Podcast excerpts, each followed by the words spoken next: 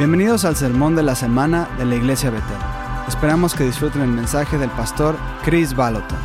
Para obtener más información acerca de este podcast y otros recursos, visiten betel.com. Sí, sí, bueno, oremos. Espíritu Santo, gracias por el predicador. We pray you bless the speaker today. Come on, this is all for you. And Lord, we pray that you would open Vamos, todo esto es para ustedes. Señor, te pedimos que abras nuestros oídos, nuestros corazones, nuestros ojos, nuestros espíritus. Señor, prepáranos para los maravillosos días que vienen. Amén. Um, Hace unos cuatro meses estaba compartiendo una serie, creo que hice una serie de dos o tres partes en el versículo de fathers sobre padres regresando a casa y voy a compartir un poco de eso esta mañana como un recuento de la historia para poder llevarlos a donde quiero ir porque esta mañana quiero hablarles sobre preparados para el reingreso. Hace unos cuatro meses estábamos en una reunión de oración, tenemos una reunión de oración, por cierto, están invitados a Uh, esto. Es a las Thursday 8 mornings. en punto, los jueves por la mañana oramos de- desde las 8 a.m. hasta las 9 a.m. Oramos por el gobierno, oramos por la- nuestra ciudad, por nuestro estado y por nuestra uh, nación. Estábamos orando ese jueves por la mañana y comencé a tener una visión. Tal vez has escuchado esto porque lo he compartido dos veces en otros dos mensajes y comencé a tener esta visión intensa de estadios repletos I- I- de hombres, llenos de hombres, y empecé a imaginar que los hombres eran, ¿saben cuán extrañas son las visiones? Vi las calles llenas, carreteras llenas de hombres, todos caminaban hacia los estadios. Y luego en el estadio vi a mi hijo Jason en el estadio y estaba lleno de hombres. Y él les estaba enseñando cómo ser padres y cómo ser esposos. Él les estaba enseñando, les estaba dando. El ritual de transición fue muy intenso, duró varios minutos, probablemente unos cuatro o cinco minutos. Fue tan intenso y tan poderoso que quise captar esa intensidad, así que saqué mi teléfono y comencé a "Jason, enviarle un mensaje de texto a Jason sobre la visión mientras la estaba teniendo. Solo quería capturar la intensidad mientras la estaba experimentando. Estoy teniendo esta visión de que estás en un estadio y hombres están llenando el estadio y tú les estás enseñando a los hombres cómo ser hombres. Y comencé a derramar mi corazón y escribir el texto. Y Jason no es bueno regresando los mensajes, nunca responde. Por lo general tengo que recordarme a veces que me ama, pero inmediatamente me responde y dice, papá, tuve esa visión hace cinco meses de que estaba en un estadio y que los hombres estaban llenando esos estadios. Y entonces comenzamos a intercambiar ideas y me acordé de Malaquías, el capítulo 4, versículo 5 dice, "He aquí yo envío al profeta Elías antes de que venga el día del Señor grande y terrible. Temible, Él hará volver el corazón de los padres a los hijos y el corazón de los hijos a los padres. Y comencé a darme cuenta de que Malaquías imaginó una temporada en la que los padres estarían vivos, pero no en casa. Y de todos modos eso se convirtió en un, en un tema durante algunas semanas y no entendí lo que realmente estaba sucediendo, pero a veces como predicador tienes algo que es para un domingo, para un tiempo, y no me di cuenta de que no se trataba solo de un mensaje para un fin de semana o un mensaje para un cierto grupo de personas. Esta era una temporada, una época. Empecé a escribir un blog y al respecto y el blog se convirtió en un libro y empecé a escribir sobre eso y empecé a investigar y alguien más se siente así. Com- comencé a conectarme en el internet y pregunté, ¿alguien más se está si- sintiendo así? Esto se siente tan intenso, parece que todos deberían saberlo. Empecé a investigar un poco y como dije, esta es la generación más huérfana de la historia de Estados Unidos en la que nuestros padres están vivos, pero no en casa. Y empecé a hacer un poco de estudio estadístico. Me sorprendieron mucho las estadísticas. Estoy seguro de que has tenido estas experiencias antes, donde tienes una revelación sobre algo y piensas, ¿por qué no todos están hablando de esto? Y fue así. Quiero decir, estoy leyendo en el versículo de Malaquías, siento que el Señor llama a los hombres a casa, siento que va a ser como una migración, casi como el movimiento de Jesús, ya que algunos de nosotros tenemos la edad suficiente para recordarlo, donde los hippies, las personas que la sociedad decía, seguramente Dios no puede tocar a esas personas, esos hippies comenzaron a convertirse, a salvarse y a llegar a los lugares más restringidos del planeta, que en, esos, que en aquellos días era la iglesia, hippies viniendo a la iglesia, no se han duchado en meses y vienen a iglesia sin zapatos, con personas que usan trajes de tres piezas, como... ¿Cómo es que está sucediendo esto? Lo siento, estoy gritando. Dios estaba tocando espontáneamente a los hippies y estaban siendo salvados, sanados y liberados y están siendo libres de las drogas, sanidades inmediatas. Quiero decir, yo fui producto de eso, no fui libre de las drogas, todavía la estoy tomando. En este momento, en este momento tengo que confesar, estoy tomando ibuprofeno. Quiero decir, ellos comenzaron a migrar a las iglesias.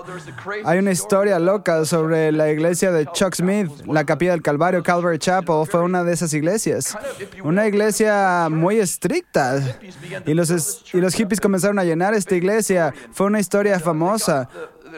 Y había tantos hippies que no usaban zapatos, que no se bañaban y llamaron a la junta de esa iglesia en Calvary, en Calvary Chapel, en Costa Mesa, y convocaron una reunión de la junta de emergencia y le dijeron a Chuck Smith, estos hippies están arruinando nuestra alfombra, están destruyendo nuestras instalaciones. Y hay una historia famosa sobre Chuck parado en la reunión de la junta y golpeando su mano contra el polvo, contra la mesa y el polvo subió y él dijo, entonces arranquen la, la alfombra. Se dio vuelta y salió de la reunión de la junta y creo que va a ser algo así. Creo que Dios va a hacer lo mismo, que las aves migran a su hogar al sur en el invierno.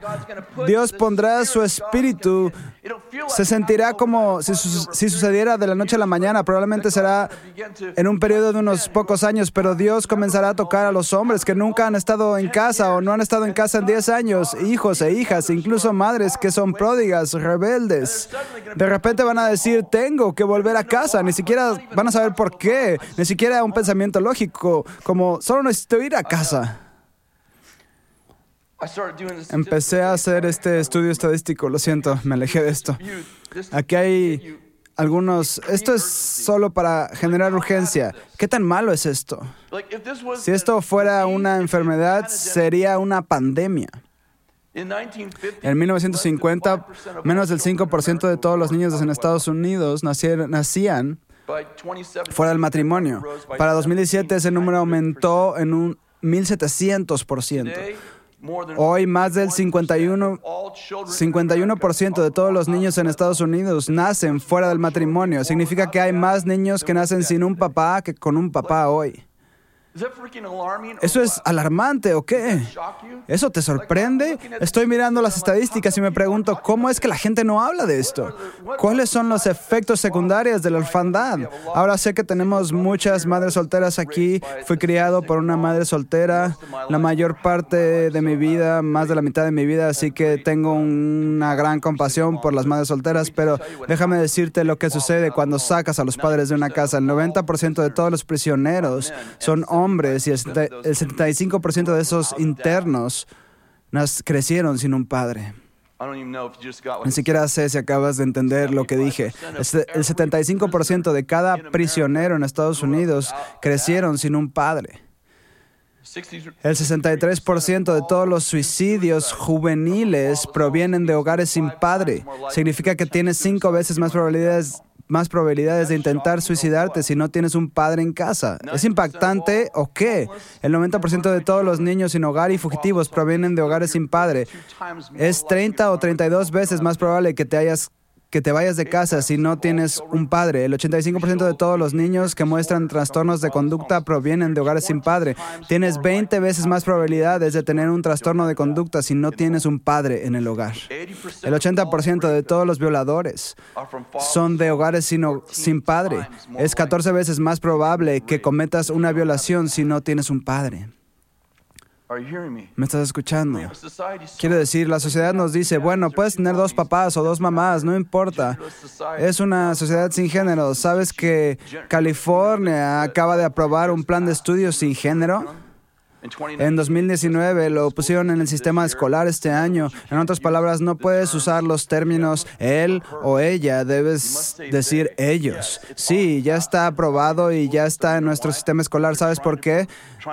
Debido a que están intentando de demostrarles a nuestros hijos están tratando de enseñarles a nuestros hijos que no necesitan un padre o una madre, pueden tener dos padres o dos madres, o solo una madre o solo un padre, y no importa. Y te digo que sí importa. El 61% de todos los que abandonan la escuela secundaria provienen de hogares sin padre. Eso es nueve veces el promedio. Una estadística que no tengo aquí, pero que acabo de recibir de uno de nuestros senadores estatales, es que ahora están terminando las estadísticas.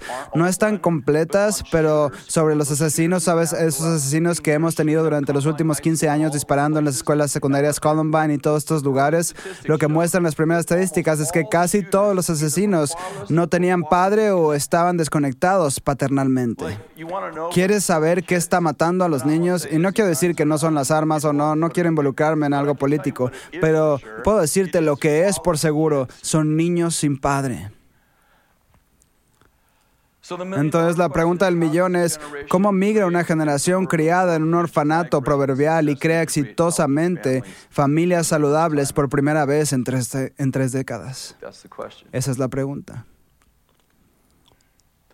Esa es la pregunta.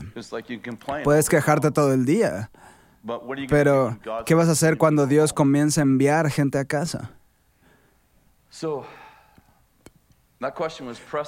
Esa pregunta me estaba presionando el 20 de agosto. Estaba guiando la oración. Puede que haya estado aquí.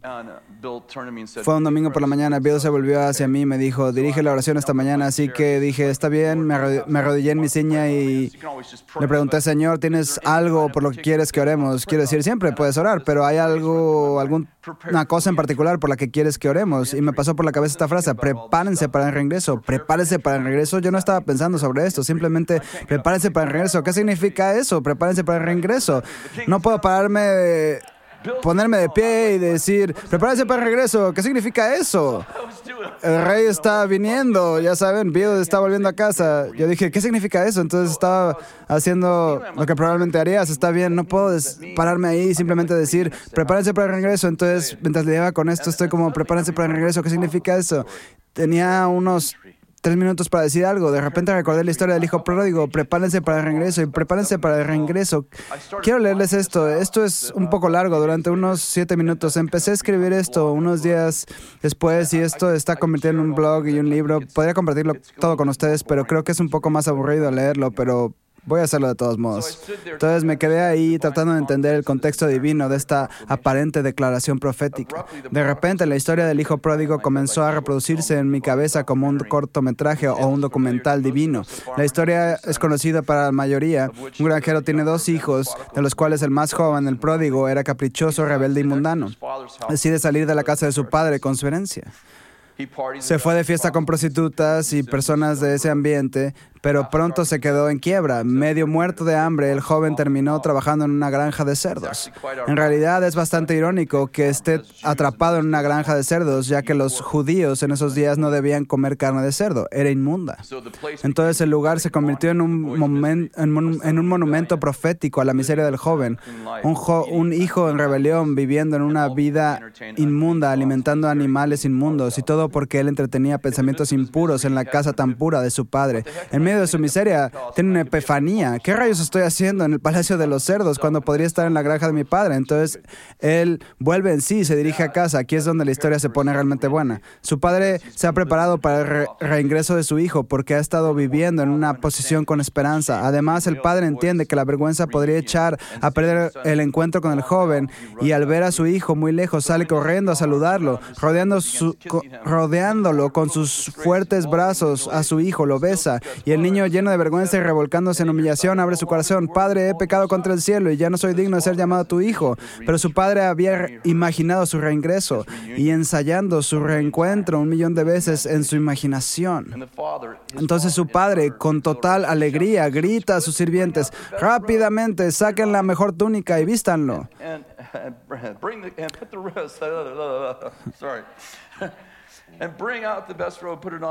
Saquen la mejor túnica y pónganla sobre él, pónganla, pónganle también un anillo en la mano y sandalias en los pies, traigan el ternero más gordo, mátenlo, comamos y celebremos, porque este hijo estaba muerto y ha vuelto a la vida, estaba perdido y ha vuelto. Lo que es misterioso pero poderoso aquí es la influencia del padre sobre la mentalidad del entorno con respecto al reingreso de su hijo. En primer lugar, dicta la narrativa del regreso de su hijo. Es tiempo de celebrar. Quizás estés pensando, ¿qué? Este rebelde desperdició la riqueza de su padre y ensució el nombre de la familia en el comedero de cerdos. Destrozó su relación con Dios por andar con mujeres e ir de fiesta con borrachos y ahora el niño se queda sin efectivo, sin dinero, por lo que quiere arrastrar su triste trasero a casa de ninguna manera, pero su padre no tolera este tipo de pensamiento. En cambio, el padre quiere que la comunidad participe en la restauración de su hijo. Pongan la túnica en la espalda, en su espalda y las sandalias en los pies y el anillo en su dedo. El padre no lo restauró, orquestó, orquestó su restauración para que toda la comunidad restableciera su nobleza, la túnica, su pureza, las sandalias y su autoridad, el anillo. Entonces el padre grita, oigan, maten al ternero gordo que he estado criando para esta ocasión especial, que empiece la fiesta. Este es un paso muy importante porque no deja que el hijo intente resolver su relación con su familia, sus compañeros de trabajo, sus amigos y con la comunidad. El padre ha establecido la actitud de... de resurgimiento de su hijo para que no haya castigo, no haya confrontación ni reprimenda, solo una gran fiesta con música, comida, baile y bebida. Eso está ahí en la Biblia. Por si no lo sabías, eso no fue solo para el blog, eso está en la Biblia. Algunos de ustedes pueden decir, bebidas no. Sí, bebieron y bailaron. Bill solía decir que la palabra cristiano y la palabra baile no iban juntos, pero ahí está, justo ahí en la historia del hijo pródigo.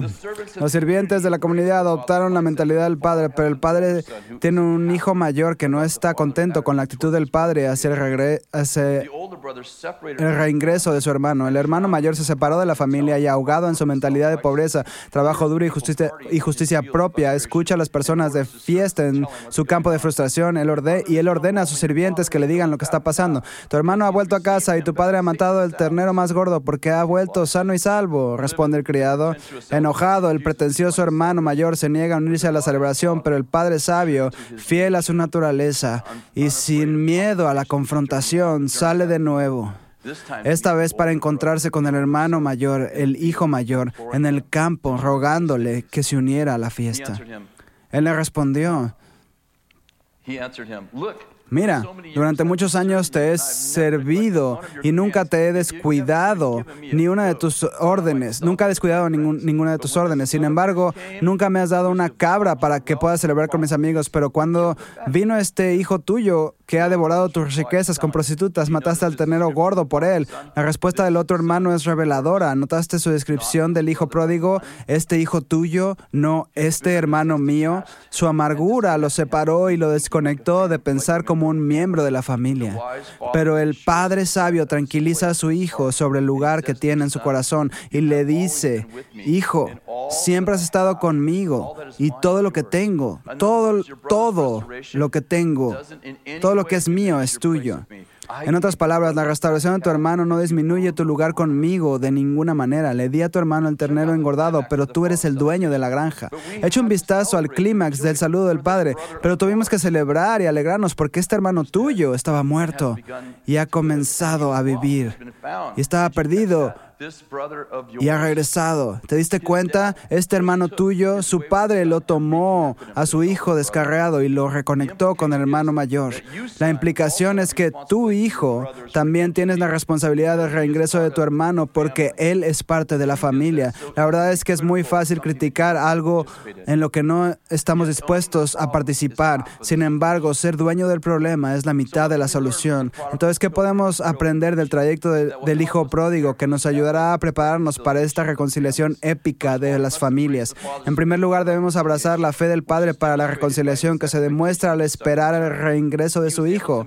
No pudo, pudo encontrarse con él mientras todavía estaba muy lejos de casa porque estaba mirando con una gran expectativa. think it's important to point out here that Creo que es importante señalar aquí que el padre tenía fe en el regreso de su hijo, su arrepentimiento, su cambio de opinión. No fue guiado por una misericordia no santificada, dejando el lado, de lado el estilo de vida pecaminoso de su hijo para atraer al joven hacia su hogar. Y su hijo respetaba la nobleza de su padre y entendió que no podía traer su estilo de vida inmoral a la casa del padre sabiendo que las prostitutas y los cerdos no tenían lugar ahí.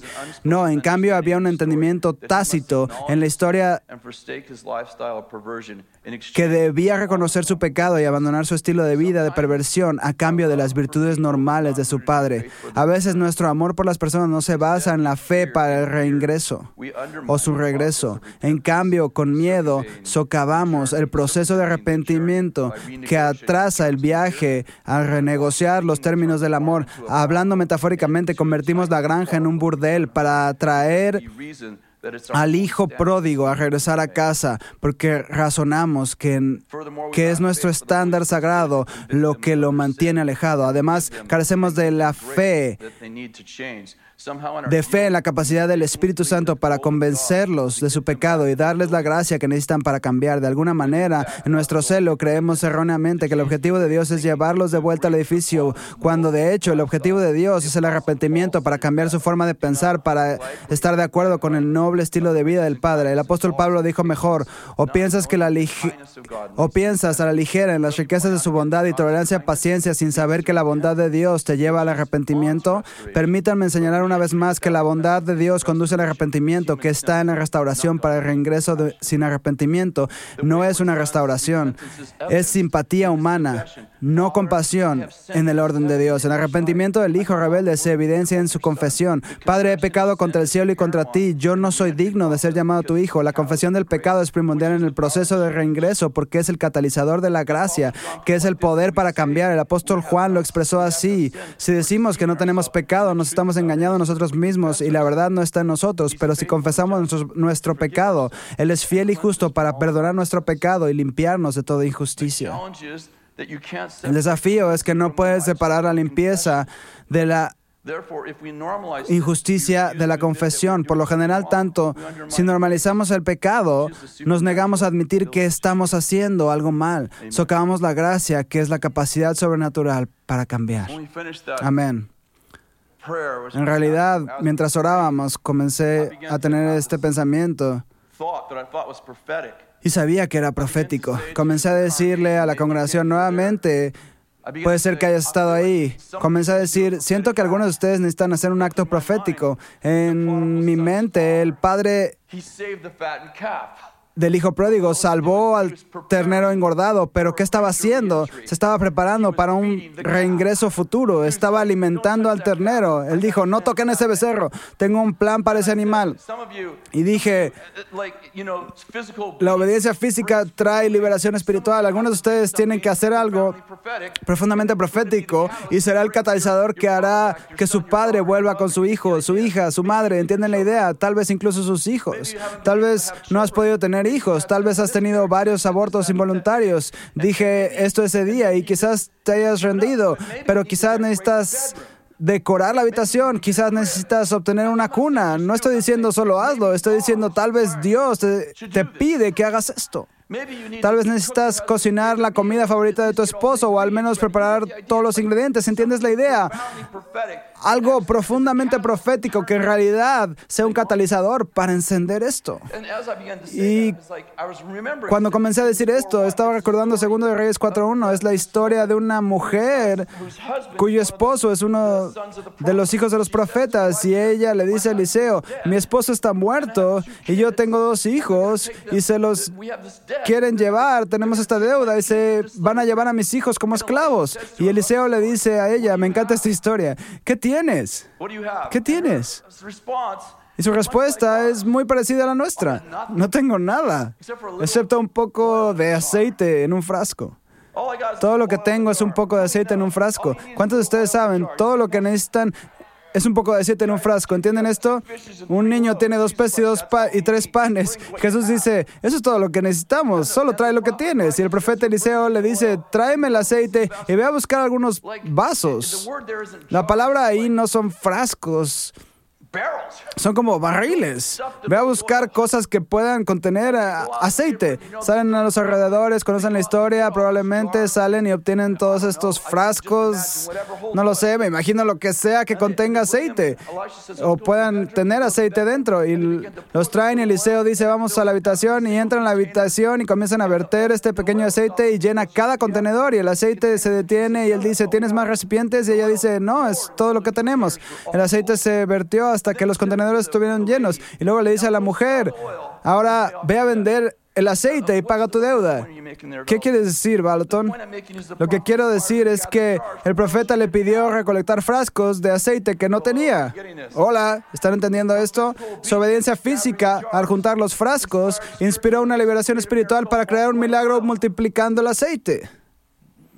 El padre pródigo estaba criando un ternero engordado. No era un ternero flaco, no era un ternero normal. Estaba alimentando a un ternero. Vamos, ayúdenme. Tienen que ayudarme a predicar un poco. He estado enfermo por una semana. Está alimentando al ternero.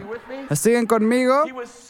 Lo estaba guardando, estaba viendo con sincera expectativa y observación. Sabía que su hijo volvería a casa. Tuvo que esperar a que su hijo realmente se arrepintiera, regresara, pero no está esperando a que llegue a casa. Sale corriendo al campo para encontrarse con él. Y él ya tiene al ternero. ¿Entienden la idea? Él tiene una declaración profética que ha estado preparando. ¿Quién sabe cuánto? ¿Una semana, un mes, seis meses, un año? Y no lo sabemos, pero él está haciendo algo. No solo está ahí, oh, me siento tan impotente. Una pequeña nota al margen. Esa mañana terminamos la oración. Con respecto al reingreso, estoy intercediendo por el reingreso. Creo que lo hicimos en dos servicios, lo hicimos dos veces. Vuelvo a casa, estoy de camino a casa y recibo un mensaje de texto de uno de mis nietos que realmente no ha estado caminando con el Señor. No es un niño malo, solo que no estaba caminando con el Señor. Me vi este mensaje, abuelo, no estoy bien. Abuelo, necesito ayuda. Y él es uno de mis nietos calla- más callados y le dije, está bien, él tiene 18 años, él dice, ¿podemos almorzar? Yo dije, sí, claro. Entonces al día siguiente almorzamos y me dice, simplemente no estoy bien, no sé ni qué hacer. Se mudó aquí para ir a la Universidad de Shasta y le dije, bueno, ¿por qué no vas a la escuela de ministerio? Y esperaba que dijera, ese es el único lugar al que no voy a ir. Pero como los hippies, él dice, está bien, si crees que debería ir, iré. Sabes, él no habría entrado de no ser porque su abuelo es el dueño de la escuela. ¿Saben de qué estoy hablando? No soy el dueño. ¿Saben a qué me refiero, verdad? Entonces él entra y yo estoy un poco nervioso, ¿saben? No hubiera calificado, así que eh, dije, está bien, espero que esto esté bien, que funcione. Ya saben, un par de días pasan y le pregunté, ¿cómo está, cómo está todo? Y me respondió, oh, está bien. Oh, y pienso, está bien. Oh, Jesús, por favor, haz algo. Y creo que fue el tercero o el cuarto día, no me recuerdo con exactitud, pero fue esa primera semana y él me envió un mensaje de texto, me dijo, abuelo, me pasó algo extraño. Entonces le dije, raro bueno, raro malo. Me dijo, no lo sé, de todos modos, él viene y le dije, ¿qué está pasando? Él dice, bueno, estábamos adorando. Yo pienso, eso ya es raro bueno, estabas adorando como nosotros estábamos adorando. Escucha, tenía que ser algo raro bueno. Entonces él dice, de repente dice, estaba sentado en mi silla y de repente comencé a temblar. Y yo le dije, ah, sí. Y él dijo, sí, temblar, temblar sin control. Y yo pensé, oh, raro bueno desde el principio. Él dice, traté de detenerme. Y dijo, él me dice, me dije a mí mismo, yo estoy haciendo esto a mí mismo, entonces, pero traté de detenerme y no pude. Y luego me dijo, empecé a reír y empecé a reír y, y luego dije, estoy haciendo esto yo mismo y traté de detenerme, pero no podía y traté de levantarme de mi silla y estaba atascado en mi silla y no podía levantarme. Así que yo pensé, oh, eso es raro bueno. Él dijo, oh, sí, es raro bueno. Dije, sí, entonces pasó otra semana, más o menos, como una semana, y me vuelve a enviar un mensaje de texto y él dice, abuelo, se dio algo extraño, ¿puedo hablar contigo? Y le dije, claro. Y un minuto después está en mi entrada. Yo pensé, oh, él me estaba esperando fuera de mi casa. ¿Qué está pasando? Y él me dijo, algo extraño sucedió. Y le dije, ah, sí. Bueno, raro, malo, raro. No lo sé. ¿Qué pasó? Le pregunté. Bueno, nuestro líder del grupo de movimiento dijo, oye, si alguien quiere quedarse, podemos quedarnos a adorar. Y él dijo, entonces todos nos quedamos a, y adoramos. Y yo pensé, bien, estamos bien, ya estamos bien. Esto solo puede mejorar. Él dice, estábamos adorando y entré en este estado como si estuviera dormido, pero estaba despierto. Y él dijo, pensé que habían pasado 10 minutos, pero luego abrí mis ojos y todos se habían ido. Y me di cuenta de que habían pasado dos horas. Entonces él dijo, había una señora ahí, una de mis amigas estudiantes, y ella dijo, ¿puedo orar por ti? Y él dijo, supongo que sí. Y él dijo, ella oró por mí, y yo caí al suelo. Entonces traté de levantarme y me quedé pegado al suelo. Sus ojos estaban así de grandes mientras me contaba. Esto apenas había sucedido, se fue de ahí y condujo hacia mi casa. Entonces él dice, estoy en el piso y de repente algo se rasgó así, ¡rap! Y algo rasgó mi pecho y se abrió. Y yo dije, ¿en serio? ¿Qué pasó? Y dije, "Oh, no lo sé. Él dijo, salieron cosas malas y entraron cosas buenas.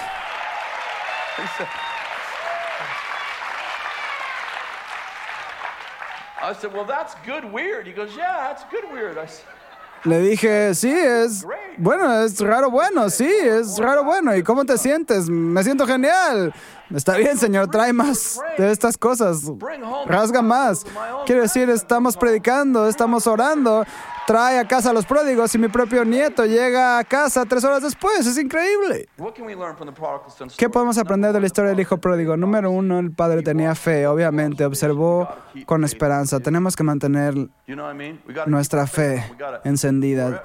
¿Entienden lo que quiero decir? Tenemos que mantener nuestra fe encendida, cualquiera sea la situación con nuestros hijos, nuestro esposo, nuestra esposa, en cualquier situación con la gente. Necesitamos mantener nuestra fe encendida, necesitamos no rendirnos.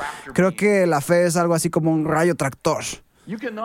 Ni siquiera puedes querer hacer "Oh, esto y no sé lo que está sucediendo. Mi abuela está orando por mí. to serve Jesus." Solo necesito servir a Jesús, ¿sabes? Creo que el mundo sería un lugar mucho mejor si solo pusiéramos a las abuelas en los autos para que den nalgadas a domicilio. Pero bueno, de cualquier forma. ¿Cuántos tenían una abuela orando por ustedes? No lo sé, Yeah, eso es muerte. Justo ahí, solo ríndete. Número dos, esperó a que el corazón de su hijo se diera la vuelta, regresara. Creo que ya habíamos hablado de eso, no menospreció el proceso de I arrepentimiento. Dejó que. Dios trabajara primero. No sé sobre ti, pero esa es la parte más difícil a veces. Quiero decir, hemos estado involucrados en muchos, incluso con nuestros propios hijos. Es tan difícil decir, bien Dios, ¿cuándo salgo corriendo al campo? No quiero correr hasta la granja de cerdos. Número tres, ya hablamos de este también, dictó la mentalidad de reconciliación con la comunidad para que el reingreso fuera un asunto familiar. Creo que esto es muy importante porque a veces mamá abraza al hijo o papá abraza al hijo rebelde. como que lo protegen, ¿verdad?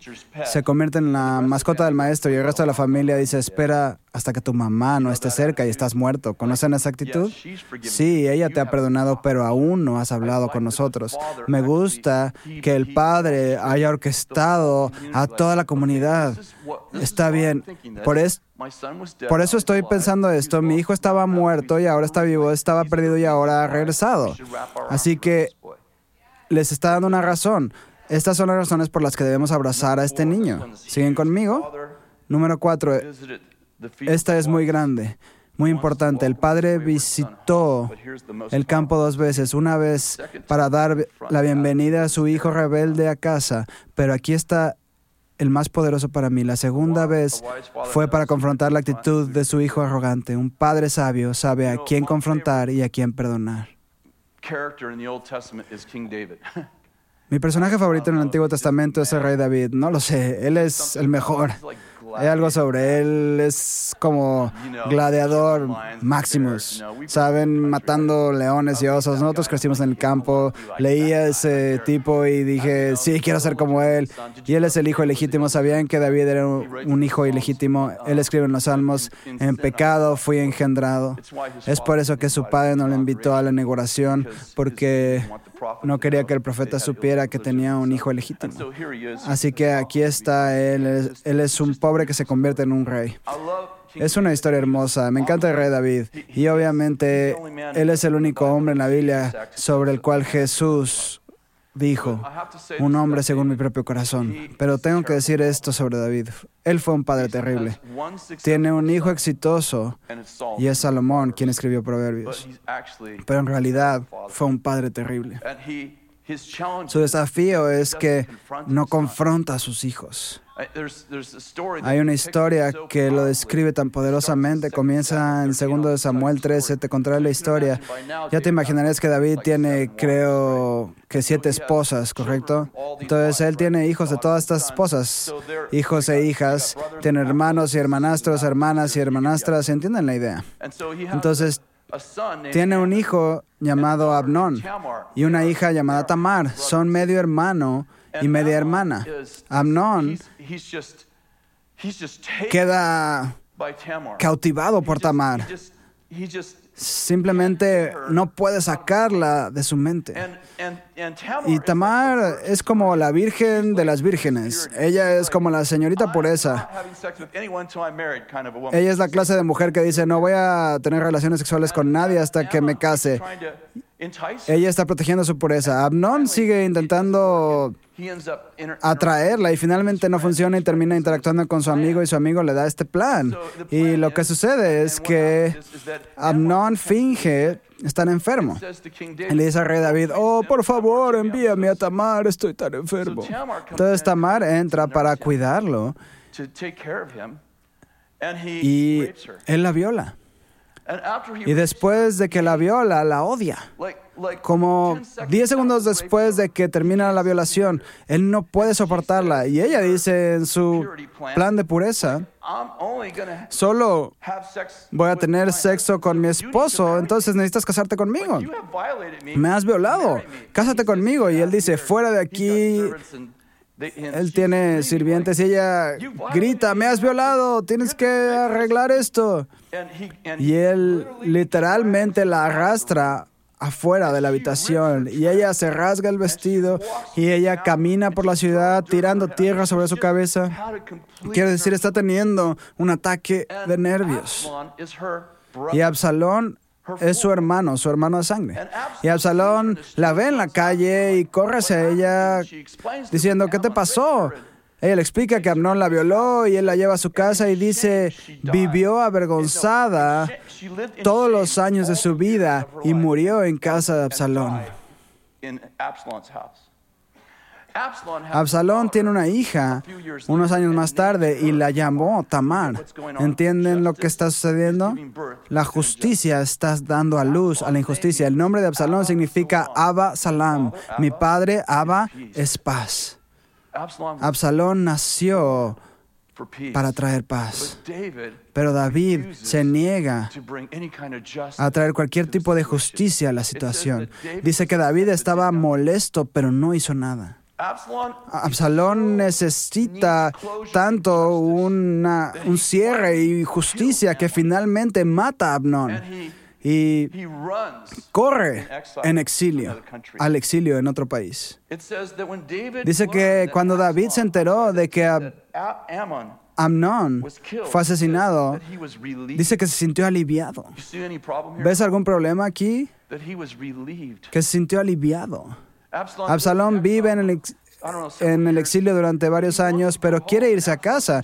Absalón sigue enviando mensajes a su padre, por favor déjame volver a casa, por favor déjame volver a casa, y finalmente David dice, Está bien, puedes venir al país, pero no puedes venir a mi ciudad. Entonces él viene a su país y este es un gran drama. Esto debería ser una serie en televisión. Entonces él llega a casa y finalmente David dice, está bien, puedes venir a la ciudad, puedes venir a la ciudad de David. Y así lo hace y David es el juez de la Corte Suprema y el rey. El rey en esos días también era el juez de la Corte Suprema, así que David tendría una sesión diaria en la corte para todos los casos difíciles. Así que Absalón estuvo parado afuera de la sala de tribunal de David, exactamente afuera de la sala del tribunal durante cuatro años y decía, no recibirás justicia a través de mi padre, no obtendrás justicia a través de mi padre, no quieres que mi padre juzgue tu caso. Y poco a poco Absalón ganó el corazón de Israel. Finalmente, él saca a su padre de Israel y se convierte en rey. ¿Y sabes cuál es el primer acto de Absalón como rey? Él toma una tienda de campaña y la coloca en la cima del castillo. Llama a todo Israel para que vaya y observe y viola a todas las concubinas de David frente a todo Israel. ¿Cuál es su punto? ¿Ves? Cómo se sintió David? Así se sintió cuando permitiste que violaran a mi hermana y no hiciste nada. ¿Cuál es el punto? Parte de la preparación para el reingreso no es solo la compasión, también es la confrontación. Le dije a, John, a John Paul Jackson estaba en 10 mi casa hace unos he 10 died. años antes de su fallecimiento. Y acaba de descubrir esto en el. Antiguo Testamento y le estaba contando a John Paul a la hora de la cena en nuestra casa sobre la historia y John Paul dijo, sí, lo vi hace unos años. Le dije, ¿en serio? Y él me dijo, ¿sabes por qué David no confrontó a sus hijos? Y yo le dije, no. Y él dice, porque el rey Saúl fue su padre espiritual y Saúl intentó matar a David. Usó su autoridad para abusar de él. Entonces David reaccionó a cómo fue criado e hizo lo contrario. Quiero decirles que siento que Dios está llamando a los padres pródigos, hijos, hijas y madres a casa. Pero quiero decirles que, al igual que el movimiento de Jesús, es importante que nos preparemos para el reingreso. Es importante para nosotros no solo ser el padre pródigo que le da la bienvenida a los hijos a casa, sino que también debemos ser el padre pródigo que sale nuevamente al campo y dice, ¿qué estás haciendo? ¿Cuántos de ustedes saben que el padre pródigo no le permitirá al hijo mayor arruinar el festival? Ven aquí, cambia tu actitud, escucha, la bendición de tu hermano no te quita nada a ti. Sí, le di el ternero engordado, pero tú eres el dueño de la granja. Ven a la fiesta. ¿Siguen conmigo? Siguen conmigo. Hay algo sobre tener la actitud del Padre pródigo que nos prepara para el reingreso. Desde tener a un ternero engordado y listo, por así decirlo, como un acto profético, hasta salir por segunda vez en el campo y decir, no, no, estamos haciendo esto como una familia. Este no es el lugar del líder, este no es el lugar del anciano, esto es un asunto familiar y no vas a salir al campo y tirar piedras al reingreso de tu hermano. Vas a venir a él, que no solo es mi hijo, él es tu hermano. Ven aquí y participa en el festival. Están conmigo. Quiero que oremos. Podrían ponerse de pie. Aquellos que están mirando por Bethel TV, si pueden ponerse de pie junto con nosotros en este momento. Pongan su mano en su corazón. Tengo una oración muy simple que debemos hacer esta mañana. Quiero que oren conmigo. Padre, prepara mi corazón para todos los reingresos que sucederán, en lo- que sucederán en los próximos 20 años. Déjame ser como el Padre pródigo que entendió cuándo extender compasión y cuándo confrontar a sus hijos. Dame sabiduría durante el reingreso de millones de personas que volverán a casa en las próximas dos décadas. Y que nuestra casa sea una casa de celebración, una casa de restauración, una casa de perdón y una casa donde todos sean bienvenidos. En el nombre de Jesús. Amén. Dios los bendiga. Muchas gracias. Gracias por escuchar el Sermón de la Semana. Este podcast semanal es traducido en diferentes idiomas. Favor de visitar podcast.ibetel.org.